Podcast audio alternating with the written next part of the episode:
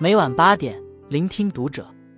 各位听友们，读者原创专栏现已全新上线，关注读者首页即可收听。今晚读者君给大家分享的文章来自作者景山月。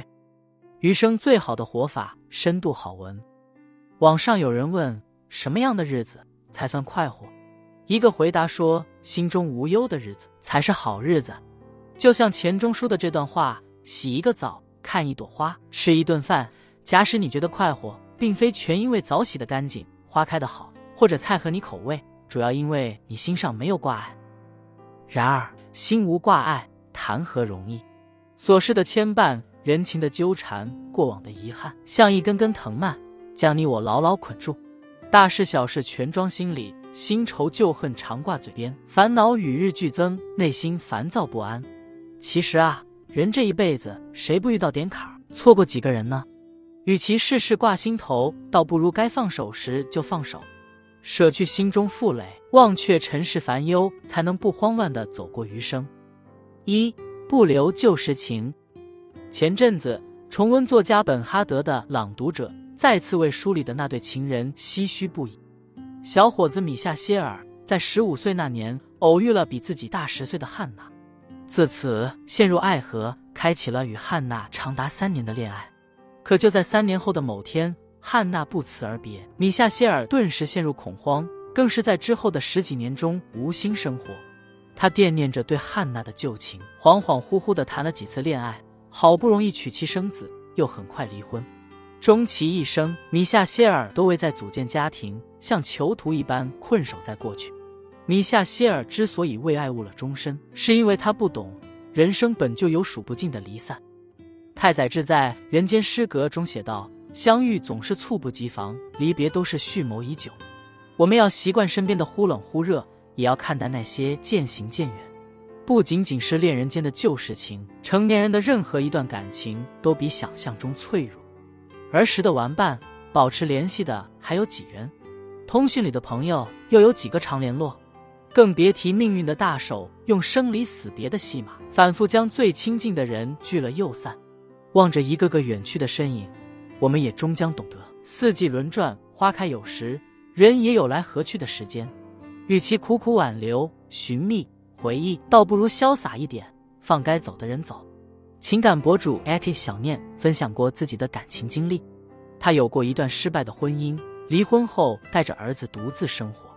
后来，小念认识了 M 先生，相处的十分投缘。差不多确认关系五年后，他提出结婚，却被 M 先生支支吾吾的拒绝了。M 先生很惭愧的说，他犹豫了很久，还是无法接纳小念的儿子。小念很难过，却也没再纠缠。他说，人生就是在一段漫长的旅途中，和不同的人一边遇见，一边再见。我们都要学会接受别人的离开，因为他们也有自己的星辰大海。对待感情最好的方式。不过是来时珍惜，去时释然。二不留隔夜仇。莫言在《生死疲劳》中写过一个六世轮回的故事。西门闹为人善良，却在每一世都受人诬陷，含冤而死。他含恨来到阴间，拒喝孟婆汤，还恶狠狠地说：“我要把一切怨恨牢记在心。”结果他每次在人世间轮回，都在复仇中遭受更惨痛的伤害。最后一次转世时，神明告诉他。等你把所有的仇恨发泄干净，便是你重新做人时。这下西门闹恍然醒悟，原来仇恨才是对人最大的惩罚。大千世界，各色人等，我们所遇的不见得全是好人。以诚相待，换来的可能是戏弄与屈辱；处处相让，等来的多半是吃亏上当。等见识了人心险恶，受够了尔虞我诈，内心不免有所怨怼。然而，恨又有什么用？你见过谁在隔夜仇中活得幸福？戾气越重，越会被仇恨反噬；气性越大，越会害了自己。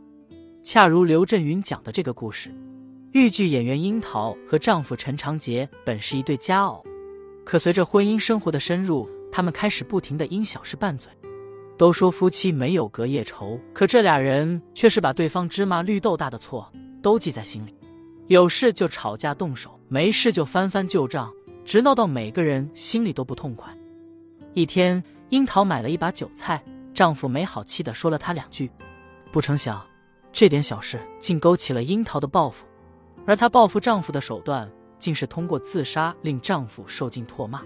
鸡毛蒜皮的争闹，就在仇恨的发酵下酿成了生死惨剧。恨就像一颗生了锈的铁钉，钉在心里的时间越久，越难以拔出。紧抓着别人的错不放，就是把锤子交给他人，任由他往你心里钉钉子。到最后，旁人或许毫发未损，你却被伤得体无完肤。柏拉图说过，人生最遗憾的，莫过于轻易的放弃了不该放弃的，固执的坚持了不该坚持的。隔夜之仇，旧日之恨，怕是这世上最不该坚持的东西。三不留昨日忧，想想走过的路，想必你也有错过的风景吧。读书考学时，与心仪的学校失之交臂；参加工作后，怎么也做不成想做的事。等熬到生活稳定，事业有成，又发现对家人少了陪伴，错过了很多美好。时间马不停蹄的向前。昨天却在心中逗留，忧愁像浓雾散不开，我们也迷失在回忆中。季羡林在《一生自在》中说过：“如果不能忘，那么痛苦会时时刻刻都新鲜生动，时时刻刻剧烈残酷的折磨你。不如放下，淡漠，再淡漠，再淡漠。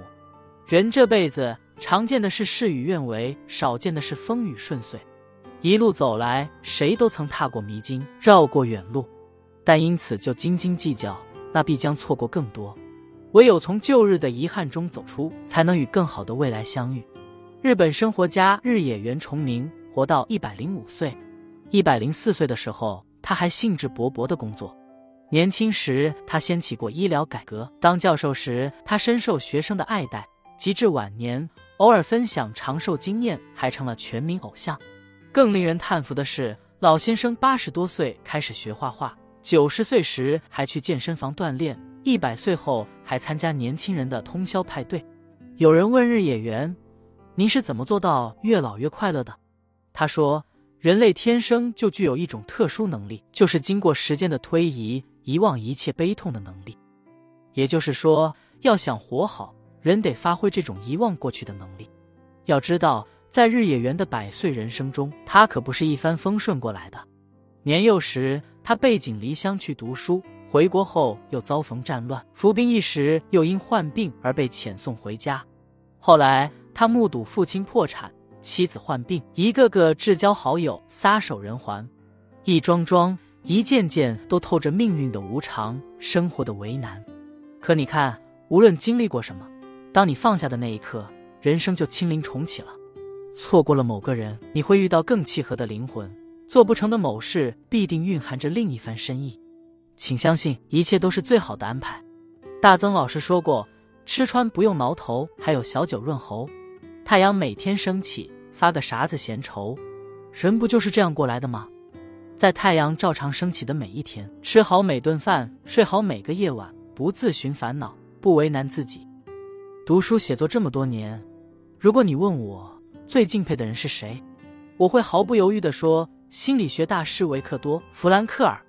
二战时期，弗兰克尔被纳粹关进奥斯维辛集中营整整三年。